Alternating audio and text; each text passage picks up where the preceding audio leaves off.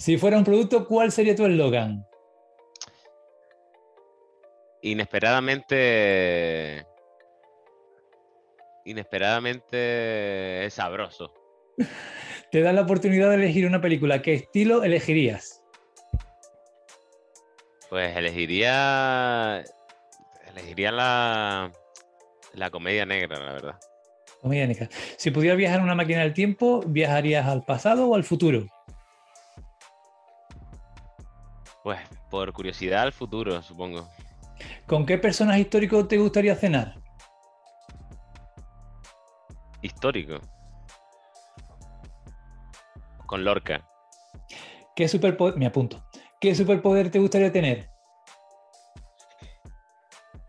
La teletransportación. Me apunto también. ¿Qué querías ser de adulto cuando eras niño?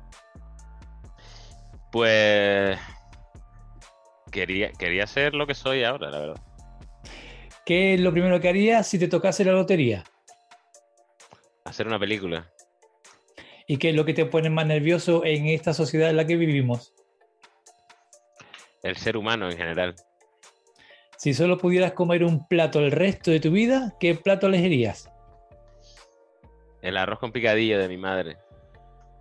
Si solo pues, eh, si pudieras aprender a hacer algo nuevo, ¿qué te gustaría aprender? Me gustaría aprender algún idioma.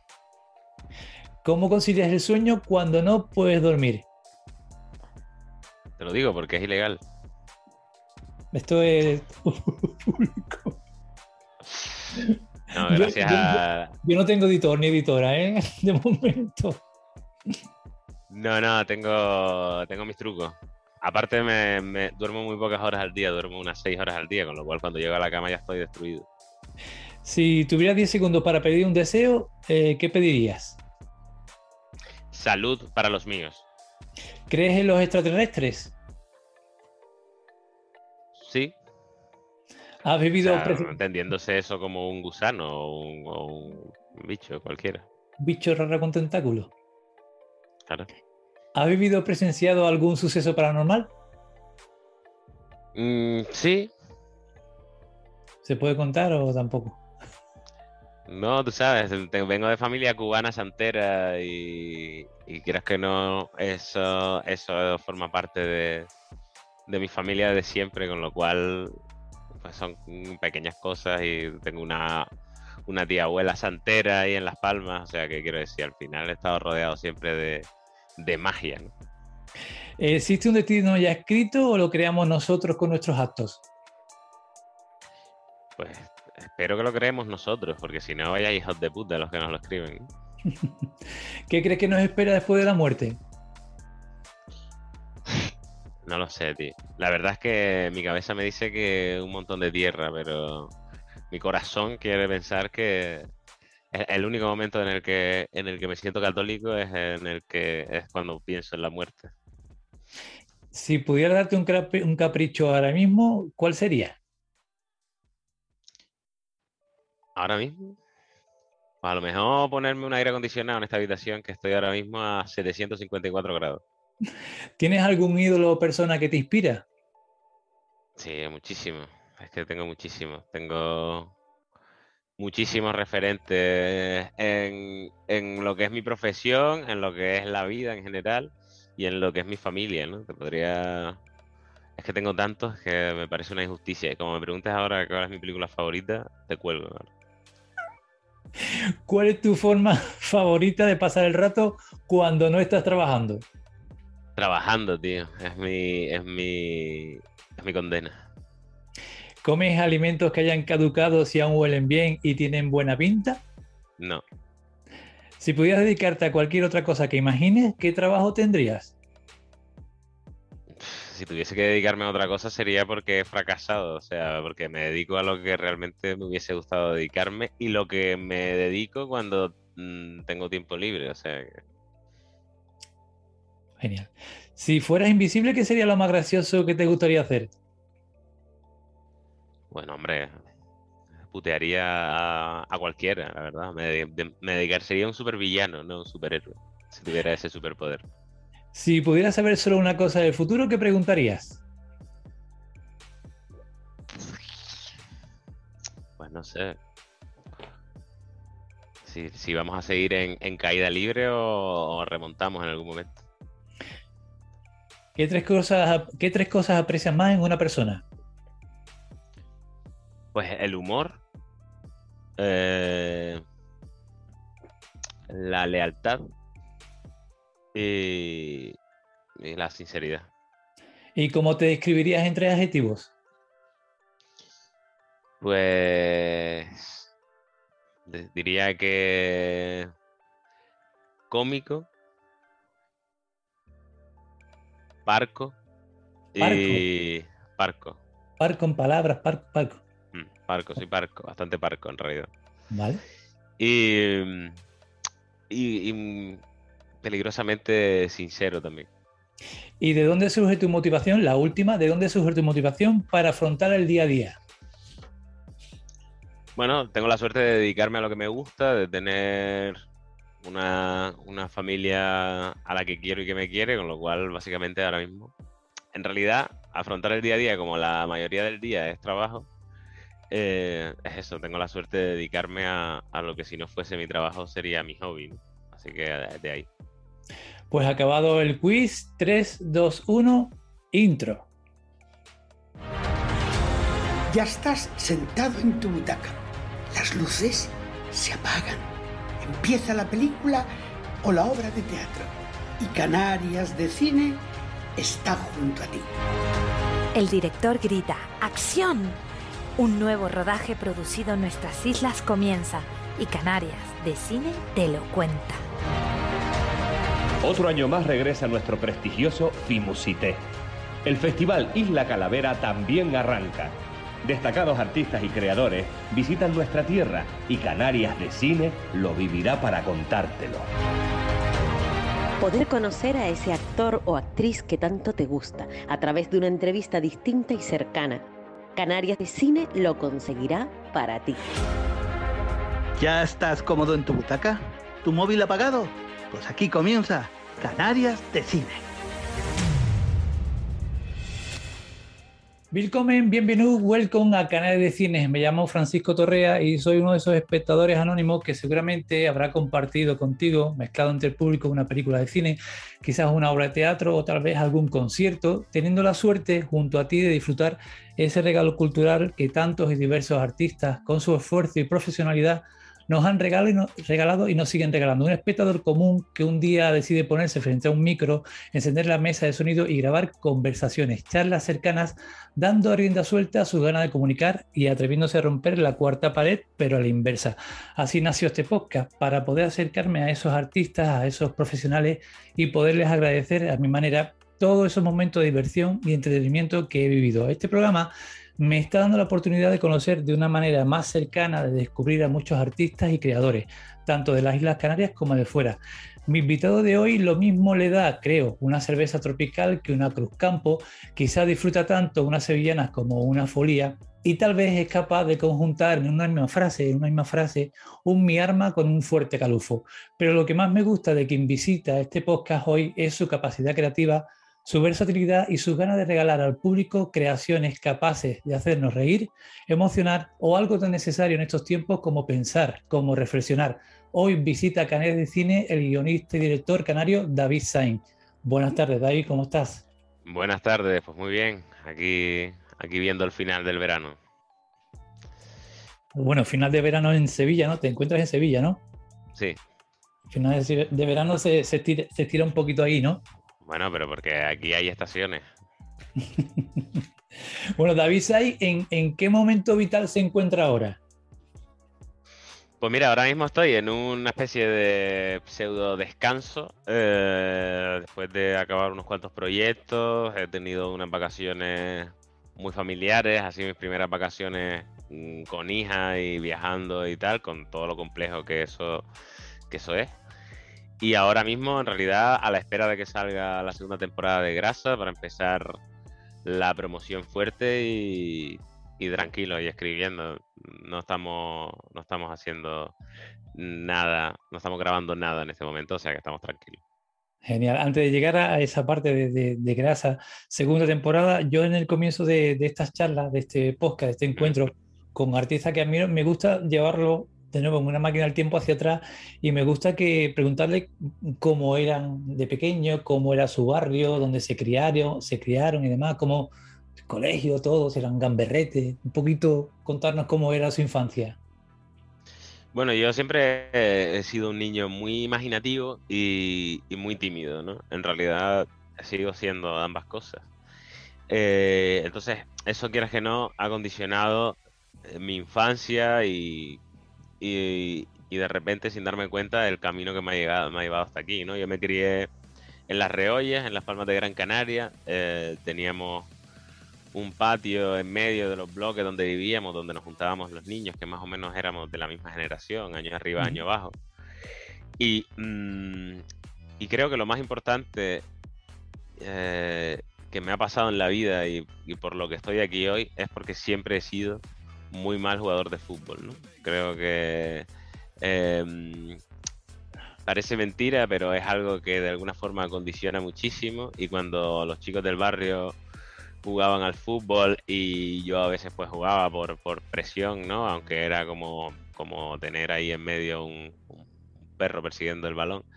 Eh, muchas veces me, quitaba de eso y me dedicaba a otras cosas, ¿no? Y esas cosas pues eran pues eso, eh, investigar sobre, bueno, me gustaba mucho ver pelis, mi madre y mi padre trabajaban, mi abuela me medio crió y mi tío Julio, que era el más joven de, de los hermanos de mi madre, muchas veces me se lo dejaba a él, ¿no? En plan, Julio, cuida al niño esta tarde. Y mi tío Julio, evidentemente, como chaval que estaba en edad de, de merecer, quedaba con, con, chavalas ahí en la casa y lo que hacía era dejarme a mí delante de una tele. Yo he pasado mm, un porcentaje muy alto de mi infancia delante de una televisión y viendo películas de dibujos y de, bueno, y esas películas que pudiera ver yo en el fondo. Mi madre también es bastante cinéfila, aunque mi madre eh, pues ve cualquier cosa, ¿verdad? Pero eh, ve cualquier cosa, pero ve todo. Entonces, siempre la, ficción en televisiva y cinematográfica ha estado en mi vida desde, niño. Después ya cuando nació mi hermana fue un poco más diferente porque mi madre ya como que se quitó de currar y ya pudo ella encargarse bien de, de ambos, ¿no? Pero hasta que nació mi hermana, yo comí muchísima tele y comí muchísimo bueno, mm, supongo que eso que dicen de que no es tan bueno ponerle a los niños eh, la tele o ahora, hoy en día, el iPad y tal, tiene un poco de razón, porque es verdad que yo tengo serios problemas sociales. O sea, yo me pegué dos años en una guardería sin hablar con otro niño y, eh, o sea, quiero decir, y sigo teniendo problemas sociales. Pero, pero realmente sí que, que eso introdujo en mí una especie de, Mm, de semilla que fue creciendo a lo largo de los años. Estuve y me hice con una cámara de estas vacacionales de, aquellos años, de los 90, que era de mi familia, porque era un artículo súper caro, entonces se lo compraron entre todos mis tíos y, mis padres. Pero a veces yo me hacía con ellas y grababa con mis colegas eh, pues, películas ¿no? de, de gángster de, de, de 13 años. Y, hacíamos nuestras, nuestras mierdas. Para mí esto era solo un juego, porque para mí alguien como yo nunca podría dedicarse a eso. Es verdad que ahora con internet y eso eh, es más fácil soñar que puedes dedicarte a esto, pero en aquellos tiempos parecía algo reservado para unos pocos, ¿no? Era como soñar con ser, pues eso, delantero de primera división. Yo no tuve ese sueño, yo tuve este. Pero siempre lo vi como algo muy lejano, ¿no? Sin embargo, bueno, eso, el tiempo, el tiempo me fue, me fue llevando por, por estos caminos y terminé haciendo exactamente lo que me hubiese gustado. Pero ya te digo, mm, bebe todo de, de, de, En el fondo, creo que todo nace de esa incapacidad para jugar al fútbol, de esa incapacidad para socializar al 100% con cualquiera. Quiero decir, yo, mis amigos son amigos desde siempre. O sea, yo tengo amigos que siguen siendo amigos del barrio, que hoy tenemos 38 años, y somos amigos desde que tenemos 3 años y son mis amigos de siempre y los conservo y tal.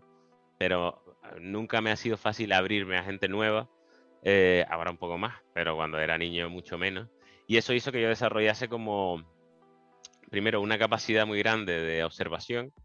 Eh, yo veía y miraba las cosas que, a lo mejor otras personas eh, no se fijaban en estuviesen delante no, no las veían también tenía una imaginación muy loca. Mi juguete favorito no era el balón, eran pues los muñecos, ¿no? Muñecos de acción, en plan Jai Joe o este tipo de muñecos. ¿Algún regalo de, ¿Algún regalo de Reyes que recuerdes especialmente, David? Me acuerdo de muchos regalos de Reyes. Me acuerdo de los muñecos de Pressing Catch, por ejemplo, que, ah. que me regalaron unos cuantos del mismo año. O en verdad también me, me, acuerdo de una cosa que me, que me volvió muy loco, que fue la Mega Drive en su día y que también quieras que no, mm, era como estar en una ser, ser el prota de una peli, ¿no? En aquellos tiempos para mí. Ahora mismo los videojuegos pues están a la orden del día, pero a tener una Mega Drive en aquel tiempo era un puto milagro. Y eso, yo creo que me ha definido esto, el, eh, el, como te he dicho al principio, el no saber jugar al fútbol y el desarrollar eh, una personalidad bastante opaca, eh, el que al final yo siempre he estado haciendo esto de una forma o de otra, siempre he estado grabando cosas o escribiendo cosas y, y la verdad que lo mejor que me podía pasar es que se convirtiese en mi oficio, ¿no? Como ha sido ya a día de hoy. Eh, hablas de ver películas en casa, pero ¿recuerdas esa primera o una de esas primeras películas vistas ya en cine, en gran pantalla? Hombre, mi padre me, llevaba de chico al cine. Eh, por lo visto me, me, contó él, yo no me acuerdo porque era muy chico, por lo visto, pero por lo visto la primera peli a la que me llevó fue un megadrama inesperado, que fue Bambi. Pero dice mi padre que cuando vi Bambi mm, me levanté al baño pues, por lo menos 10 veces. Dice mi padre que se pegó la película cogiéndome y sacándome por las filas y metiéndome otra vez, ¿no? Entonces, eh, eso lo, recuerdo porque me lo cuenta mi padre, pero sí que en el cine recuerdo eso de haber visto, yo iba con, con mi padre a ver pelis de, de dibujos en aquellos tiempos y tal. Luego un poquito más mayor, pues ya iba tanto con mis padres como con, mis tíos y me acuerdo de, bueno, de pelis que yo veía que eran en el fondo infantiles y juveniles, ¿no? Me acuerdo muy bien de cuando fui a ver al Royal Las Tortugas Ninja. Y me uh. acuerdo muy bien porque fue la primera y última vez en mi vida que yo me he sentado, estaba tan petado el cine que me tuve que sentar en la primera fila. O sea, fue la primera y última vez que yo vi una película de mirando para arriba. Y entonces la, me acuerdo muy bien. Y también me gustaban mucho las tortugas ninja, la verdad. ¿Y en la actualidad qué estás viendo? ¿Qué es lo último que has visto o que has podido ver? Porque si estás tan liado de series o de películas, ¿estás siguiendo algo? Sí, yo veo muchas series, en verdad. Tengo como unas series que veo con Tere y tengo otras series que veo cuando Tere se acuesta, ¿no? Pero, por ejemplo, ayer descubrimos una que me pareció muy guay. Em, en HBO se llama ¿Por qué matan las mujeres? Y nos vimos tres capítulos ayer y la verdad que tiene muy buena pinta. Y me gusta descubrir series, me gusta me gusta descubrirlas sin, sin saber muy bien de qué van. Por ejemplo, hay descubrimientos como Mr. In Between, que también está en HBO, o, o, Barry, que son así como las que últimamente en HBO, por ejemplo, más, más me han llamado la atención. Pero, por ejemplo, el otro día descubrí que tenía, no sé desde cuándo lo estoy pagando, pero hace muy poco descubrí que tenía eh, Apple TV, o sea, la televisión de, de Apple. Y también nos hemos visto unas cuantas ahí, una que se llama Morning Show, que, además tiene un repartazo. Bueno, la verdad es que... Morning, Morning Show, la estoy, vi la primera temporada, yo estuve de baja dos meses y vi serie. Y la primera temporada la vi solito y ahora como se estrena la segunda, mm. eh, enganché a mi mujer para, para volver a poder verla juntos. Verla juntos y ya engancharemos con, con, la segunda. Pero sí, en Apple TV hay unas cuantitas muy interesantes. ¿eh? Sí, no, sí, sí. he estado viendo algunas, ya te digo. Em, eh, es que en realidad me, hay muchas series buenas. Últimamente veo más series que películas desde hace un tiempo, por la posibilidad que me da la duración ¿no? de los capítulos. A, lo mejor una película tengo a veces eh, con la niña y tal, últimamente se, hace muy difícil sacar dos horas para estar mirando la tele sin, con toda tu atención.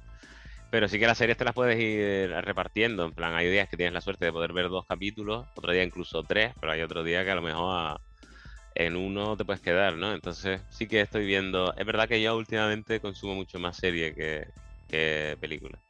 Pues aprovecho, aprovecho la oportunidad de lo que estamos hablando y está claro que eh, tiene que ser totalmente, estoy pensando, pensando que totalmente distinta la visión de un simple espectador random de acuerdo con un guionista y director como tú. Eh, ¿Logras dejar tu cabeza paradita, dejar el David director, guionista, creador aparte cuando sé que tiene que ser muy difícil, evidentemente, de formación profesional, pero ¿logras eso? ¿Logras un poco distanciarte, verla como un espectador o tu cabeza está bullendo y digamos... No, es verdad que tengo, tengo ese problema de, que, bueno, no con todas, ¿no? Pero sí que muchas veces eh, veo algo que, me inspira, que es casi todo. y, y, no, y no puedo evitar, pues, pues eso, pues inventarme cosas. Lo peor de todo es que muchas de ellas las llevo a cabo por mi cuenta. Por ejemplo, el domingo pasado, o sea, ayer, eh, se me metió a mí en los cojones y lié a unos cuantos y hemos grabado un capítulo de un podcast de ficción, ¿no? Entonces, a, mí me gusta al final el, probar formatos y el... Ficción sonora. Ficción sonora, David y el crear historias de, todas las maneras que pueda. De hecho, lo he hecho siempre en, todas las redes sociales, ¿no? He aprovechado eh, muchas veces las redes sociales o las aplicaciones del móvil de una forma, eh, utilizando la narrativa y la ficción como muy diferente a lo que se suele a lo que se suele hacer y entonces suelo llamar la atención de esa forma, cosa que para ellos es como, hostia, que, que tío más guay y para mí es como es puro juego lo mismo que te dije que para mí era un juego grabar con mis amigos pelis de gangster de 13 años. Mi gran suerte es que hoy en día mi trabajo para mí, eh, la mayoría del tiempo, la sigo considerando un juego porque es algo que con lo que me lo paso muy bien. Entonces, sí que tengo la capacidad de, de abstraerme un poco de según qué serie, que para mí es imposible, ¿no? Si yo veo Juego de Tronos, ¿qué crees que voy a pensar? Voy a pensar imposible pero sí que hay otras que, me motivan y al final, por ejemplo, eh, últimamente también he visto Wayne o This Country en, filming, que las recomiendo, están muy guays. Y me han motivado muchísimo, ¿sabes? Porque es un estilo de historia que yo podría crear y que además es muy similar al trabajo que yo hago. Pero sí que es verdad que si yo quiero desconectar del todo, aparte de dormir, la única cosa que me, que me desconecta el cerebro eh, son los videojuegos. Lo que pasa es que hace muchísimo tiempo que no juego a, nada, pero debería hacerlo, debería hacerlo para manejar el estrés un poco. Entonces, digamos, David, que se podría decir que tienes tus referentes a la hora de cuando empezaste a crear tu trabajo o todo eso que estuviste viendo de pequeño, de pibe, más o menos te fue influyendo a la hora de contar las historias que en el futuro decidiste contar? Yo creo que todos, eh, todos los guionistas o todos los, los creadores en general tienen dos ramas eh, inevitablemente conviviendo. Una es todo aquello que han consumido a nivel audiovisual, quiero decir, todas las películas, y te estoy hablando desde mm, Los Rescatadores en Cangurolandia, pasando por Pulp Fiction hasta la peli que vi ayer. Eh, pero por otro lado, por otro lado están las experiencias de cada uno y la manera de, tomarse las cosas. Yo, eh, que he tenido una infancia muy feliz en casa, pero sin embargo un poco agridulce fuera, en el colegio y tal, donde no tenía mucha capacidad de relacionarme y demás. Eh, o sea, mi manera de, de, pensar en las cosas o de reflexionar sobre un suceso que está ocurriendo delante mía es algo que tengo, que tengo como muy presente porque siempre he hablado más conmigo que con cualquiera, ¿no? Entonces, yo he pensado mucho sobre por qué está pasando, como te dije antes, tenía esta capacidad de observar que nacía de mi incapacidad de relacionarme y siempre he pensado por qué está pasando esto, qué significa. Entonces hay como mucho de eh, mucho de haber aprendido de relaciones sin que fueran eh, directamente mías por un lado y por otro lado sí que de, de, las mías mismas, ¿no? Pero creo que crecer además en un barrio en los 80, 90 donde la droga ha corrido como un río, ¿no? Y, eh, no, ah, todas estas cosas, todo, todo, lo que ha rodeado mi vida y haberme ido con 18 a, un, a una tierra totalmente distinta, donde la gente habla diferente y hace las cosas relativamente diferentes. Todo para mí es un aprendizaje continuo. Ahora, por ejemplo, siendo padre, sigue siendo un aprendizaje al que se le puede sacar punta y al final esa es sin duda el referente más grande que tengo es, eh, lo que me rodea en el fondo. Más allá de que, evidentemente, pues como cinéfilo y seriéfilo, eh, disfruto y aprendo muchísimo de, cada cosa que veo. Ese cambio que es irte de vivir de Gran Canaria a Sevilla, entiendo, ¿no? Hmm. Eh, está claro que quizás la vida mm, logró o quiso, o el destino, como al principio, que acabases aquí, ¿no? Quizás tú crees que, bueno, es una pregunta un poquito, no sé cómo decirte, ¿no? Pero quizás tu destino estaba allí para poder desarrollarte como, como guionista, director y realizador, ¿no? El ambiente que te eh... porque también un poco saber eh, ese cambio a los 18 y, qué te empujó a decir, oye, voy a empezar a escribir historia y a dirigir historia y grabar historia. Yo siempre he escrito y he grabado historias, aunque las grababa para mí, para mis colegas y para reírnos viéndolo después en casa. Vale. Vale. Eh, lo que pasa, a los 18 me fui por pura rebeldía, no me fui buscando nada, no me fui para estudiar. Me fui porque a los 18 la mayoría de las personas son imbéciles y yo era uno de los más grandes. ¿no? Entonces yo me fui de casa en plan, soy mayor y, a meterme hostias de la vida. Yo me, yo me he llevado añísimos de hostia en hostia. Quiero decir, rebotando como el que se cae por una montaña que no es recta, sino que va en cuesta y, vas dando golpes mientras caes. Entonces yo me fui de aquí y yo estuve trabajando de, de camarero. Luego al primer sitio al que llegué de aquí de Sevilla fue un pueblo donde también trabajé un montón de tiempo de, camarero de un restaurante, de un, camarero de un bar de cementerio, con lo que tú comprenderás, tengo experiencias como para acordarme de ellas y que formen parte de, un poco mi imaginario. Eh, y al final la, suerte hizo que la suerte de tener en realidad los, padres que tengo que, intentaron eh, que yo fuera por el camino correcto, a veces lo consiguieron y a veces fue más complicado pero siempre me apoyaron en, en que yo hiciese lo que me gustara, aunque pareciese imposible. Quiero decir, otros padres me hubiesen dicho, no estudies realización, estudia medicina, ¿sabes? Mm. Sin embargo, mis padres tenían muy claro que yo, que si, que si había, había algo que me gustaba, además mis padres veían que yo tenía pues talentos muy concretos y discapacidades muy concretas en otras cosas, ¿no? No, no son idiotas, entonces me habían visto. Yo, por ejemplo, dibujo eh, desde que era muy pequeño, muy, muy pequeño, era como algo que sorprendía eh, mucho a la gente que, iba a mi casa, ¿no? Y mi madre siempre supo que, yo era un artistilla, ¿no? Y ellos siempre me, apoyaron en eso, aunque yo hubo un momento que ni con puto apoyo dije, me voy, y me voy a ser camarero y tal, ¿no? Esa fue la época más que por un lado parece que fueron como unos años perdidos de mi vida, sin embargo creo que no, creo que de esos años también surge un poco la, persona que soy hoy, ¿no? De, este chico perdido que está intentando encontrar su camino y que al final, de casualidad, termina yéndose a Sevilla a estudiar realización, ¿no? Para mí es un momento importantísimo de ese pueblo donde vivía. Y en realidad ahí a lo mejor me estoy quitando la razón del, del quiz del principio. Porque hay, es verdad que hay veces que las, que las cosas parecen, parecen haber estado escritas, ¿no? Mm. Pero es verdad que yo era camarero ahí en, Lebrija, que es el pueblo natal de mi padre. Y bueno, y me gustaba. Me gustaba esto, ¿no? Y tenía, tenía, tenía una cámara que era semiprofesional y la usaba, pues eso, para lo que te he dicho, para jugar. Y un día hubo una, una, como una especie de proyección de cortometrajes en el Teatro del Pueblo. Y yo me juntaba con otros colegas que también jugaban conmigo con la cámara, ¿no? Entonces dijimos, vamos a verla.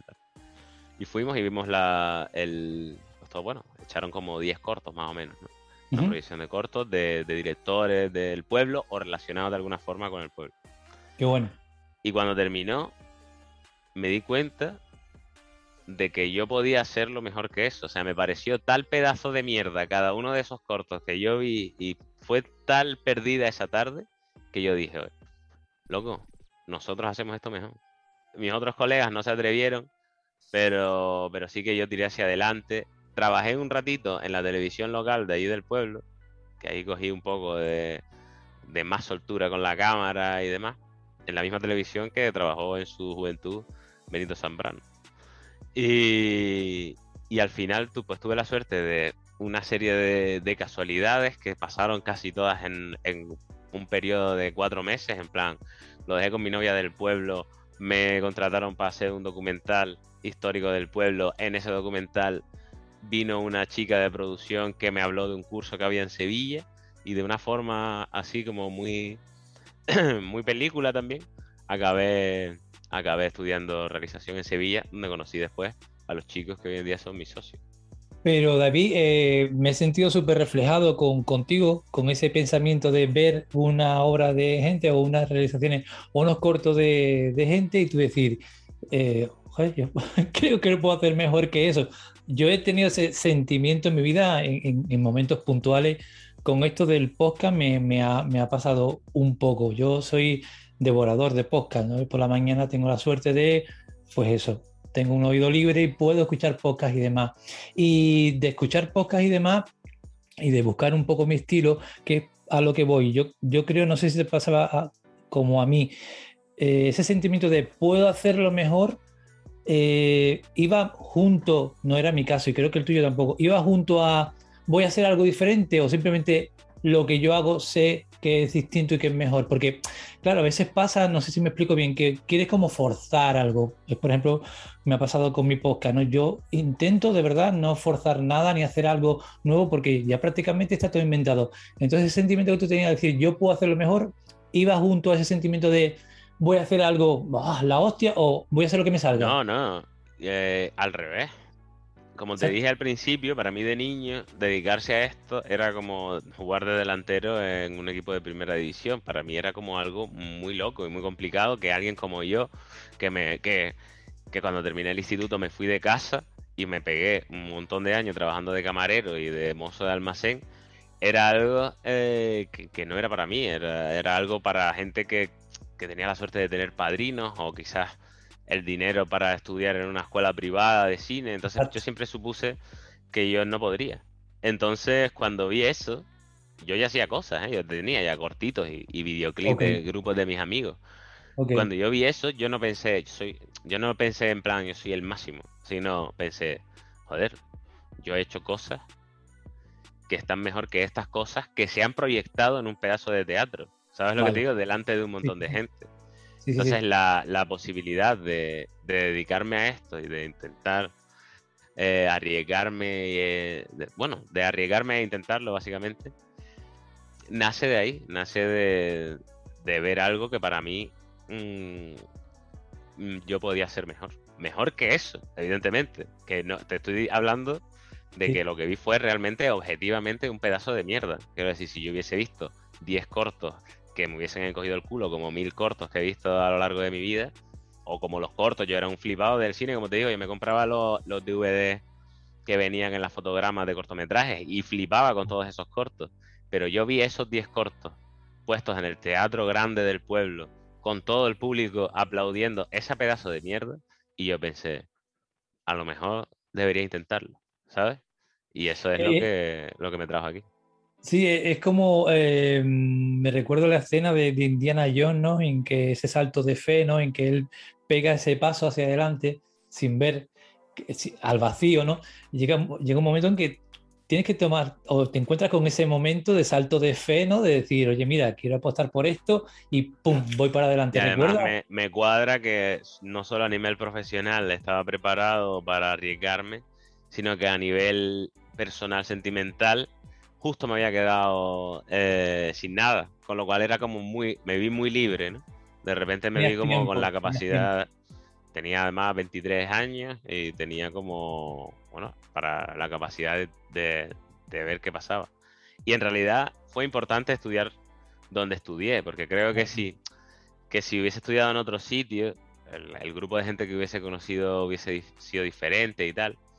Pero sin embargo, tuve la suerte también de que en ese grupo al que llegué a estudiar, mm, habíamos unos cuantos afines y además, que esto es lo más, la, suerte más grande que he tenido, además de una manera, rollo, por primera vez en mi vida, me convertí de alguna forma en el líder audiovisual de eso, quiero decir, en el director, ¿sabes? O sea, llegué, claro, yo llevaba tanto estudiado por gusto y tanto grabado que yo tenía más experiencia que cualquiera cuando llegué allí. Y, y entonces estos colegas, que son todos además unos máquinas en lo suyo, confiaron en mí para capitanear ese barco y cada uno eligió pues un puesto en plan, pues uno tiró para la producción, otro tiró para la fotografía y otro tiró para la ayudantía de dirección. Entonces, eh, la suerte fue de encontrar un grupo que no quisiéramos ser todos guionista y director, que es lo que suele pasar, ¿no? En todos los grupos. Entonces, de repente, nos creamos, digamos, un equipo A ahí de, de, fumetas, que la gente no confiaba una mierda en nosotros, porque al final éramos los que salían en el recreo a, fumar en una esquina. Y luego hemos sido los únicos que, que, nos hemos dedicado a esto, ¿no? De todo, de todo un montón de compañeros haciendo Big Max. Pero por suerte para nosotros, mm, nosotros la verdad que teníamos una cosa que a lo mejor no tenían ellos y era el tesón. Quiero decir, nosotros hemos trabajado como hijos de perra eh, a 50 grados, hemos pasado muchas noches sin poder cenar porque nosotros además éramos muy orgullosos y no pedíamos dinero a nuestros padres, aunque les decíamos que iba todo bien. Y hemos pasado mucha hambre y hemos trabajado, o sea, lo más orgulloso que, o sea, lo que puedo decir más orgulloso es que lo que me ha traído hasta aquí, realmente, a lo mejor ha habido parte de fortuna, pero sin duda el porcentaje más grande ha sido de trabajo. Eh, David, si te parece, vamos a repasar, pero muy por encimita, ¿vale? Eh, ciertas creaciones tuyas. Quiero empezar con la serie web eh, Malviviendo, 30 episodios que tiene.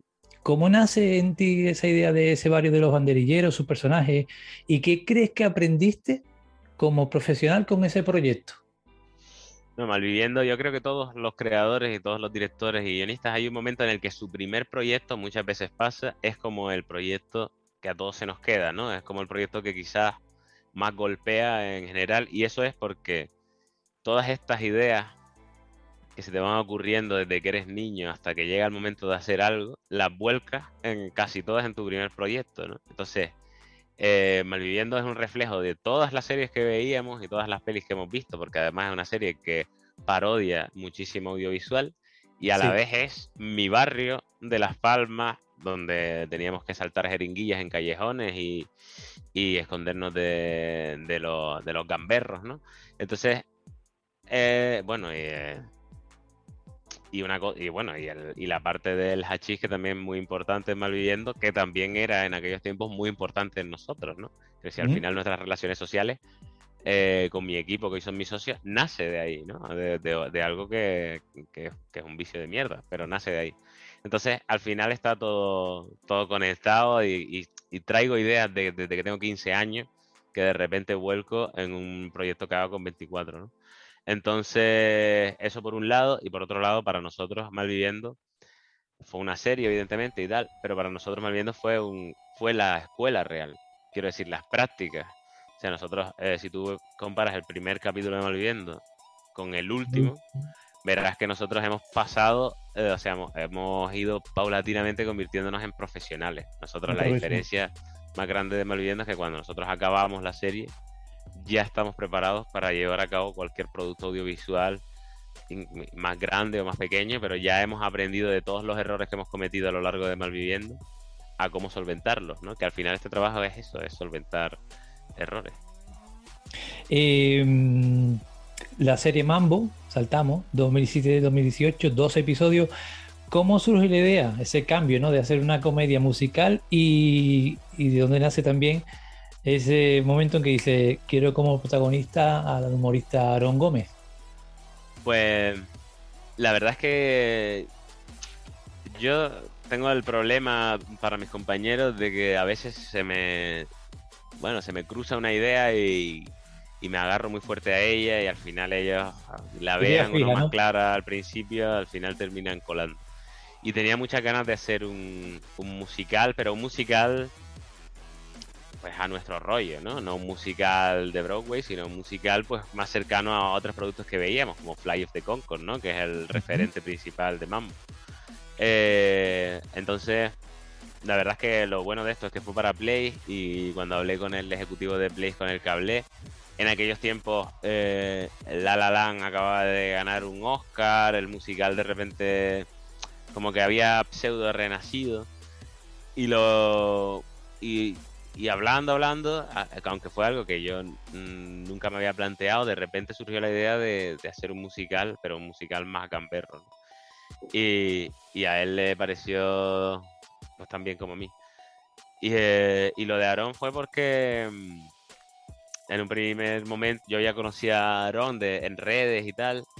eh, habíamos ya coincidido en, Madrid, nos habíamos conocido en persona, y nos habíamos caído bien y siempre nos había hecho gracia el rollo de, que sobre todo en aquellos tiempos había una similitud física entre ambos debido a que, bueno, tenemos los dos esta cara de mono que estás viendo. Entonces los dos éramos como muy similares, los dos cantábamos, los dos mm, éramos eh, actores y, y cuadraba todo muy bien. Y la verdad es que fue un gran compañero Aarón. Creo que la verdad es que hacer. Eh, nosotros entre las dos temporadas habremos hecho unas casi 60 canciones. Y, fueron 60 canciones en las que nos, nos, complementamos muy bien, ¿no? El uno y el otro. Y eso es realmente con, es muy difícil encontrarlo. A veces, a veces es verdad que es trabajo y a veces también tengo la fortuna de que de repente doy con, claves que, salvan un proyecto, porque es verdad que, que Aarón para ese personaje, conmigo al lado, fue, fue clave. Mm.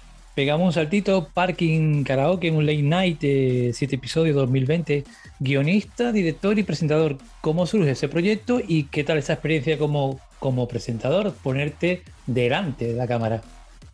Pues bueno, pues fue muy bien, la verdad. A mí es algo que, me quedo como. como. como experiencia, en realidad. Sobre todo como experiencia. Eh, porque yo nunca. Em, acuérdate que empezado esta entrevista diciéndote que tenía graves dificultades para relacionarme. Eso me ha llevado también a tener graves dificultades para hablar en público muchas veces, por ejemplo. ¿Y, que, eres parco. y que soy parco. Y sin embargo, eh, Parking, cuando llegué a Parking, ya había hecho un pequeño entrenamiento con los jirafas, que es otro, un podcast que hice, pero en directo con, amigos, ¿no? Me refugiaba en colegas para que no me diera tanto miedo el público. Entonces me hacía mi, iba con mi amigo Juan Amodeo, o a veces iba a o Quique o, mi amigo chino. Entonces siempre estaba arropado y con una mesa delante que me protegía psicológicamente del público. Entonces cuando llegué allí, fue una cosa que no surgió de mí, fue una cosa que surgió entre el Terrat y Play. El Terrat iba a ser un, un late night para Play y le propuso unos cuantos presentadores y Play le dijo, mira, ¿por qué no una cara de la casa? Porque yo ya había hecho ahí Mambo y Jirafa.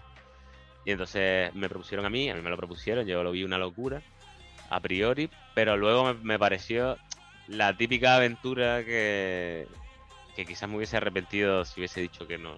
Y además venía muy fuerte con los jirafas. Entonces fue una aventura muy guay y lo que mejor saco es el equipo con el que trabajé. Tuve la suerte además de contar con Ignatius Farray, que considero el mejor cómico de España.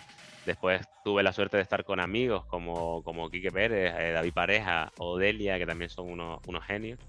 Y luego tuve la suerte de co-dirigir y co-escribir ese late night con uno de mis senseis de siempre, que es Rubén Ontiveros, ¿no? director de, de la mítica webserie también Qué vida más triste y que hoy en día eh, formamos también equipo de guion en algunos proyectos pues, que están ahora mismo ahí en el aire. Entonces la verdad que fue una experiencia súper bonita, súper diferente y que aunque sigo pensando que, no es lo mío, eh, igual que pienso que ser actor no es lo mío, mm, tanto una como otra cosa las hago porque me lo paso muy bien. Y la verdad es que fue muy divertido y, y, es una cosa que me quedo ahí para siempre, que la, la, suerte de esta vida es que me está dando la posibilidad de hacer cosas con las que con las que alguna vez he soñado o con las que muchos sueñan, ¿no? El, ser presentador, tener tu propio late night es algo que al igual que pensé en su día que era imposible para alguien como yo a dedicarme a esto, tener un, un late night propio es también como un golazo por las cuadras increíble. Y nosotros tenemos dos temporadas yo eh, tengo un grupo de que hice para las risas con mi amigo Pablo Nicaso de reggaetón cómico y de repente tengo mucho miedo escénico, pero al final gracias a él, a que empujó como un perro, hicimos un día un concierto que no creo que haga más nunca, pero y esa experiencia me la llevo a la tumba, ¿sabes lo que te digo? Yo he tenido mm, mil personas ahí aplaudiendo y cantando canciones que hemos escrito para las risas, ¿no? Entonces son pequeñas experiencias que me ha dado la vida que la verdad es que, me siento un tío súper afortunado en ese sentido. Has mencionado el podcast Girafa, del cual iba a hablar ahora. Eh, ¿Empezó directamente en escenario ese podcast o primero fue eh, grabado y después ya saltó al escenario? Que va, ese podcast fue en la oficina, que escuché lo mismo que te pasó a ti, ¿no? Que escuchaste algún podcast y te viniste arriba. Pues igual. Eh, empecé a hacerlo en mi oficina, mm, solo yo y otra persona, con dos micrófonos que teníamos ahí pequeños de, bueno, de la, office antigua nuestra además, que era mucho más pequeñita. Y, nosotros vivíamos, o sea, teníamos la oficina encima de una cervecería muy mítica, ¿no? Y entonces lo que hacíamos era, nos pillábamos una cerveza, empezábamos a grabar, bebíamos, se acababa la cerveza, parábamos, bajábamos, cogíamos otra cerveza y seguíamos. Entonces lo guay del jirafas es que paulatinamente se nos va soltando la lengua y todo eh, se va haciendo incluso más divertido. Entonces tuvo un éxito inesperado, como otras cosas que hemos hecho, en Evox y en, y en los sitios donde lo subía. Y, de repente Play nos, planteó hacerlo, pero grabado en vídeo. Entonces ahí el formato cambió un poco a que fueran dos personas. Bueno, al principio era yo con Juan Amodeo y un invitado. Y la segunda temporada ya era yo solo con dos invitados. Y en directo. Y la verdad es que fue una experiencia genial que me ha ayudado muchísimo a perder el miedo escénico. Eh, es, es, es el salto al vacío más contundente de todos, porque cuando llegó Parking o al concierto, yo ya había pasado por aquí, ¿sabes? O sea, el jirafa me sirvió para, bueno, para quitarme eh, muchos de esos monstruos que me han acompañado desde siempre. Vale, pues saltamos a, Grasa, su primera temporada, 26 episodios, 2,6 millones de, visualizaciones. Mm, ¿Qué te apetecía contar al público con esta serie, David? ¿Qué querías contarnos? Pues mira, Grasa de hecho es, muy especial en el sentido de, cómo está tratada, a diferencia de otras cosas que hemos hecho. Pues creo que te ha saltado quizás la otra serie importante de mi, de mi carrera, que es Entertainment, que fue la que hicimos justo después de Malviviendo, que, que es como una, es, una serie que, que bebe mucho de The Office, ¿no? que es mi serie cómica favorita de la historia. Y allí como que también hicimos mucho trabajo de guion y, era una comedia que no era tan alocada y, y, llena de parodia como era Malviviendo. De repente era una cosa más seria porque hablaba un poco de. Era como una especie de documentario, entonces todo tenía que parecer muy real. Desde entonces, todas las cosas que fuimos haciendo, de nuevo se fueron disparando. Quiero decir, Flaman, eh, el Mambo, ¿no? Eh, todas las cosas pues estaban un poco más disparadas en cuanto al humor, más cercanas a, a Malviviendo. Pero sí es verdad que soy más viejo y tú te vas haciendo más viejo y vas haciendo, vas viendo la vida, o sea, la vida se va oscureciendo, quiero decir, empiezas a ver que sí, que la vida es una comedia, pero que es una comedia bastante trágica la mayoría del tiempo. ¿no? Entonces, Grasa es un poco eso, Grasa es una comedia que nace de una tragedia y es un paso lateral de nuestra productora en general hacia el drama, sin dejar de ser comedia, creo que es un pasito arriesgado hacia, hacia el drama que nos tenía acojonados tanto a, los de mi productora como a los de Play, cuando antes de salir, en plan, uff, cuidado porque aquí hay unos tintes un poco más serios de la cuenta, aquí se está hablando de, cosas serias, el humor es mucho más mm, adulto en el sentido de se basa mucho más en la incomodidad y en y sin embargo ha funcionado como un tiro.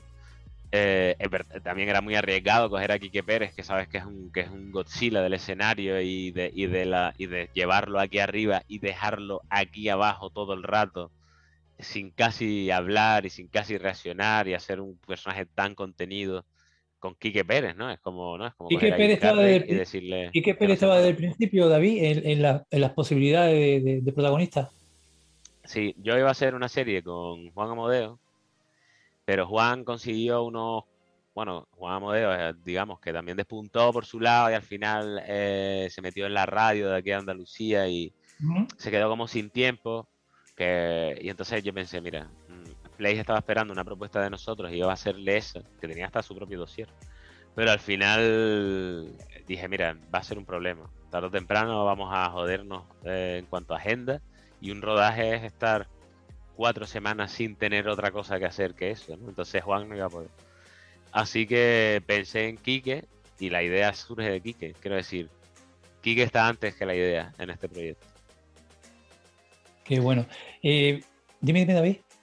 No, no, eso, que también sabíamos que era arriesgado porque Quique no es actor, pero bueno, tan arriesgado como haber sido actor yo, ¿no? Quiero decir, somos tan pocos actores el uno como el otro y al final. Y Quique, sin embargo, mm, ha demostrado que podía hacerlo, ha llevado un trabajo de dirección y por su parte también ha llevado un trabajo mm, bastante duro que él ha llevado a cabo y es un tío bastante disciplinado contra lo que cualquiera pueda pensar. Y sin embargo, en esta segunda temporada está bastante mejor que en la primera, quiero decir. Quique al final, al final va a ser todo y todo el gordo. A mí, Quique, te puedo decir que me ha llegado. A mí, Quique, me, es más, he vuelto a revisar, como son seis episodios, y se me hace muy, muy, muy, muy cómoda, muy llevadera. Una serie que, que yo he conectado desde el principio con ella, con todos esos personajes que están también alrededor, a mí te puedo decir que Quique desde el principio me, llegó. A mí Quique, sinceramente, no veo, para mí desapareció por completo el, la puerta al patio, el Quique la puerta al patio desapareció por completo y verlo en ese, en ese, con esos matices es un poco lo que dije en el tópico, ¿no? De que los cómicos o los actores cómicos son los mejores para, para el drama, ¿no? Es algo tópico que se dice, ¿no? Es verdad. Pero ya te digo yo que, ni. Yo me acuerdo, o sea, si algún día eh, le hacen la, entrevista esta a Quique, te lo contará. Pero yo me acuerdo que nosotros hablamos mucho, le mandé el guion con mucha antelación, hablamos del personaje y tal y tal. Pero el día antes de grabar, del primer día de rodaje, que estábamos como tranquilos, en plan, bueno, chicos, hoy descansamos, que mañana es, empezamos ya fuerte y tal. Y Quique llegó ese día y entonces yo le dije a Kike, Kike, ¿quieres que pasemos un, un texto, un momento? Y así. Y cuando pasé el texto, o Kike estaba en el Empire State Building de alto. Y ahí ya yo me cagué porque grabábamos al día siguiente. Y entonces me pegué toda la tarde, toda la tarde destruyéndolo moralmente, o sea, reventándolo. Eh, y él abiertísimo a, esa, a, a eso, ¿sabes? A esa destrucción por mi parte. Y, me acuerdo que antes de acostarme por la noche, al día siguiente ya grabábamos a las 8 de la mañana, eh, serían las 12 de la noche del día anterior, y Kike siempre lo cuenta muy guay, dice que le escribí un, un WhatsApp y le puse Pedro el Grasa es Kike Pérez. Y me acosté. y entonces Kike captó el rollo de, vale, todo lo que sea esta persona es Kike si Kike hubiese tomado unas decisiones erróneas en su vida, pero es Kike. No, quiero que imites a nadie, no quiero que seas alguien muy lejano al que tú eres. Es Quique si hubiese tomado las decisiones incorrectas. Y el tío ahí lo asimiló y al día siguiente estuvo perfecto. El 26 de septiembre se estrena la segunda temporada. El, perdón, el 27, sí. Leí el 26. el 27 se estrena la segunda temporada eh, y evidentemente hay un cambio en el personaje de Quique, ¿no? Sí, o vuelve. Temporada, la segunda temporada es mucho más. Ese paso lateral que te decía antes que dimos hacia el drama eh, se convierte en paso y medio en esta segunda temporada. Y, es el es el Quique que ha intentado adaptarse, o sea, el Pedro que ha intentado adaptarse a, a la vida fuera del barrio, que cree que lo ha conseguido. Ya tiene su trabajo, tiene su relación, tiene sus cosas de persona normal pero en esta segunda temporada de alguna forma el barrio lo llama, ¿no? Y él contra, igual que, estaba obligado a salir del barrio en la primera, de repente está obligado a volver a entrar en la segunda, pero habiendo, o sea, siendo otra persona, o sea, habiendo pasado un año de vida civilizada. Entonces, creo que es muy... Estamos muy contentos con esta temporada, la verdad. Creemos que ha sido un, un, escaloncito hacia arriba, eh, tanto en lo técnico como en lo narrativo. Y, bueno, y a nivel interpretaciones dentro de esta temporada también, pues a tener muy en cuenta, pues, muchos actores ya que venían de la primera temporada y que lo habían hecho muy bien, pero alargamos papeles de actores que, llamaron mucho la atención en la primera, como puede ser el de Mila, que hace de Estefanía, o el de Luisfer, ¿no? que hace de El Tito. Y, y, tenemos incorporaciones también muy interesantes como José Manuel Poga, por ejemplo, que acaba de estrenar La Casa de Papel y que puede convertir cualquier guion de mierda en verdad, eh, porque tiene está tocado por, por, los dioses. Entonces, la verdad es que tengo muchísimas ganas de que se ponga ya y que la gente la pueda disfrutar y de ver un poco de qué piensa la gente y ver cómo la, cómo la, cómo la asimila y si le gusta tanto como a nosotros haberla hecho. Vale, pues mira, quiero hacer algo que, mm, quiero dedicar unos minutos de esta charla, que ya estamos en la, en la parte final, a esas personas tan importantes que son tu equipo, esas personas que eh, se quedan en esa parte final de créditos, ¿de acuerdo? Y que a veces, pues, pues uno parece como que solo existe el creador de la obra o los protagonistas de la obra. Entonces, si te parece, te planteo una cosa. Quiero hacer esta pequeña mención, este, este pequeño homenaje, espero, espero no haberme equivocado en la ficha técnica, y te voy a ir nombrando cada compañero tuyo que ha colaborado en esta segunda temporada de Grasa, con su, eh, con su labor en, la obra y que nos explique, como si, porque habrá oyentes míos o seguidores míos que no sepan ciertos eh, apartados técnicos de, cada serie, cada película, qué función desempeñan. ¿Te apetece? Muy bien. De acuerdo. Eh, como ayudante de dirección tienes a Tomás Moreno. ¿Qué hace un ayudante de dirección? Pues el ayudante de dirección es realmente el jefe, el jefe en rodaje. Hace, o sea, yo le digo lo que hay que hacer y él es el que hace que eso pase. Es, digamos, el, cuando va un pastor con sus ovejas, muchas ovejas para un solo pastor, pero es que tiene un. Este, esta, este ejemplo es una mierda porque parece que le estoy diciendo perro. Pero cuando hay un perro ahí que tiene a las ovejas que van al sitio donde tienen que ir, pues se toma. Además, Tomás interpretó al Kaki en Malviviendo y ha sido siempre mi, ayudante de dirección y nos entendemos sin hablar, así que es muy guay. Teresa Segura, que es directora de producción. Teresa Segura es la jefa fuera del rodaje. Teresa Segura es la que la que hace que todo funcione. En realidad la pobre es la que se come los marrones más gordos porque es la que tiene que hacer que toda la rueda gire de verdad y que además, tanto económica como físicamente, nada se vaya de, su sitio. En realidad el trabajo para mí es el trabajo más complicado de todos y pues tenemos la suerte de tener a Tere que es como una genia. No es la primera vez que nos la intentan robar, pero se ha quedado con nosotros y, eh, menos mal porque ahora mismo estaría yo reponiendo garbanzos en un Carrefour seguramente. Araceli Carrero, jefa de producción. Araceli Carrero es, digamos, la mano derecha de Tere dentro del rodaje, es como sus ojos allí. Antonio Velázquez, director de fotografía. Pues ese es mi otro, mi otra muleta, ¿no? Junto con Tomás, eh, es el que en rodaje, pues, entre ambos diseñamos, digamos, el set, la iluminación y, los tiros de cámara. Entonces, Antonio es el zurdo de Malviendo, con lo cual Antonio siempre ha estado también conmigo. El equipo más base, que son justo esos tres que has leído y uno más, que supongo que irá más para adelante, eh, son los, o sea, somos los que hemos estado ya, pues esos 12 años así juntos, entonces nos entendemos muy bien. Marco Gómez, jefe de eléctricos. Marco es más un gaffer y es el que, bueno, el que hace que lo que diga Antonio, el jefe de, el director de fotografía, eh, se lleve, se lleve a cabo, es el que controla técnicamente todo, todo lo que se necesita para iluminar una, una estancia, una secuencia. Sonido, tres gatos sonido. Pues tres gatos sonido que son Alonso Velasco y Francis Cortés, que trabajan con nosotros desde hace también mucho, mucho tiempo. Son nuestros sonidistas que no forman parte de la productora, que ellos tienen su productora, que es Tres Gatos, pero que son unos máquinas y siempre trabajan con nosotros, además ya son amigos. Y son, para mí, tenemos, es que hay unas cuantas cosas en las que tenemos tanta suerte, tío, que a veces pienso que no nos la merecemos, pero la verdad que contar que mi equipo interno sea ese que has dicho y que nuestro nuestra gente de sonido sea Tres Gatos, que se creó Tres Gatos después de trabajar ellos con nosotros de manera independiente. O sea, ellos se conocieron gracias a nosotros, los dos que ahora forman esa productora. Y son, para mí son los mejores de Sevilla. De hecho, ya la vida me ha hecho trabajar con algún otro y es cuando notas, ¿no? Lo que tienes en casa, que a veces no eres consciente de, lo que tienes en casa hasta que no ves cómo trabajan otros y dices, sí. loco, si yo tengo a los mejores. Entonces, la verdad que tenemos, tenemos eso. DIT y proproducción de vídeo, Javi Leira. Javi Lería. Eh, Javi Lería es el productor de siempre, desde, desde antes de que yo estudiara, que lo conocí en el documental anterior a irme a Sevilla.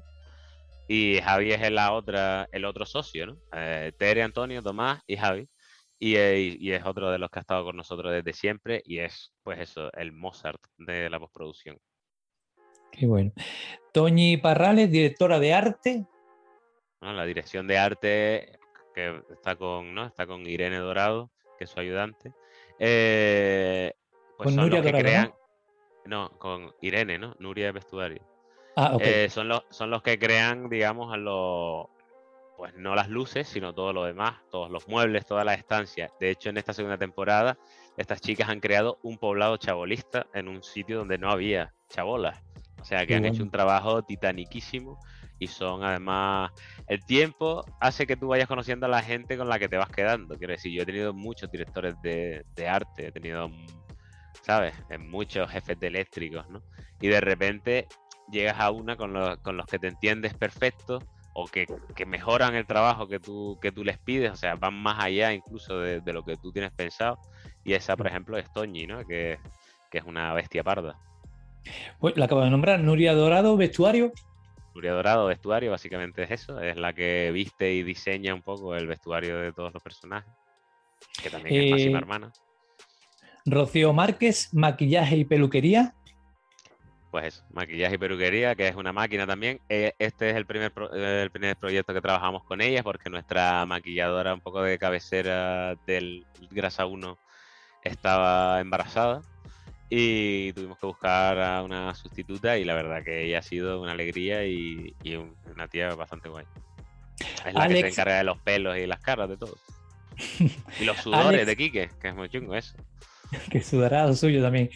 Alex Peri, Periáñez, foto fija. Periáñez, sí, él, bueno, mm. el, el, que va haciendo las fotos del rodaje, él es un máquina. De hecho, lo tenemos de foto fija para que no nos quite el trabajo a los otros en otros departamentos. Lo mantenemos ahí para que no se flipe. Bueno, eh, Alberto Fernández, director de contenido de Radio Televisión. y, esa, él, y Agustín eh, Alonso, que son la gente de Play, que por suerte confían tanto en nosotros, que si ellos no confiasen tanto en nosotros, Grasa no existiría. Existiría Mambo, existiría Parking y existiría Jirafa, pero Grasa no existiría si no tuviesen una, una fe y si con el tiempo ya no se hubiesen convertido en los colegas que se han convertido. Ellos son el enlace entre Televisión Española y nosotros. Pues vamos por el bloque final. Eh, David, eh, ¿qué es para ti el éxito? Para mí el éxito es mi vida actualmente. Dedicarme a lo que si no fuese mi trabajo sería mi hobby y que mi gente, la gente que me rodea en este camino tan afortunado que tengo, sea gente a la que quiero. Y yo ahora mismo la verdad es que siempre me... A mí muchas veces me dicen, tío, no te, ¿No te da coraje que tú, después de todo lo que has hecho y tantos años que llevas, no estés más arriba, no estés haciendo películas? Y sinceramente, ¿te imaginas que yo me pudiera quejar? O sea, ¿te imaginas que yo me quejase? Yo estoy en el sitio que quiero, además, nunca hemos hecho nada que no hemos querido hacer, quiero decir, nunca hemos hecho un encargo. Siempre hemos hecho la serie que en ese momento a mí me apetecía escribir. Y hemos contado las historias que en ese momento nos apetecía contar. Esa es una suerte que mucha gente que tiene 40 películas no ha tenido en la vida. Si pudieras encontrarte con David Say con 10 años, ¿qué consejo te hubieras dado? Pues mira, la verdad es que ahora mismo soy tan feliz que hubiese intentado no interceder. O sea, me hubiese escondido detrás de un arbusto para que él se metiera todas las hostias que me tengo que, que se tenía que meter para llegar al sitio donde estoy. Y la última, David, si te encontraras contigo cuando tengas 80 años, ¿qué te preguntarías? Pues si. Bueno, primero me chocaría la mano, en plan, coño, que llevo 80 años, no me lo esperaba. Y otra cosa es. Nada, le, le preguntaría si, si ha seguido siendo feliz, la verdad.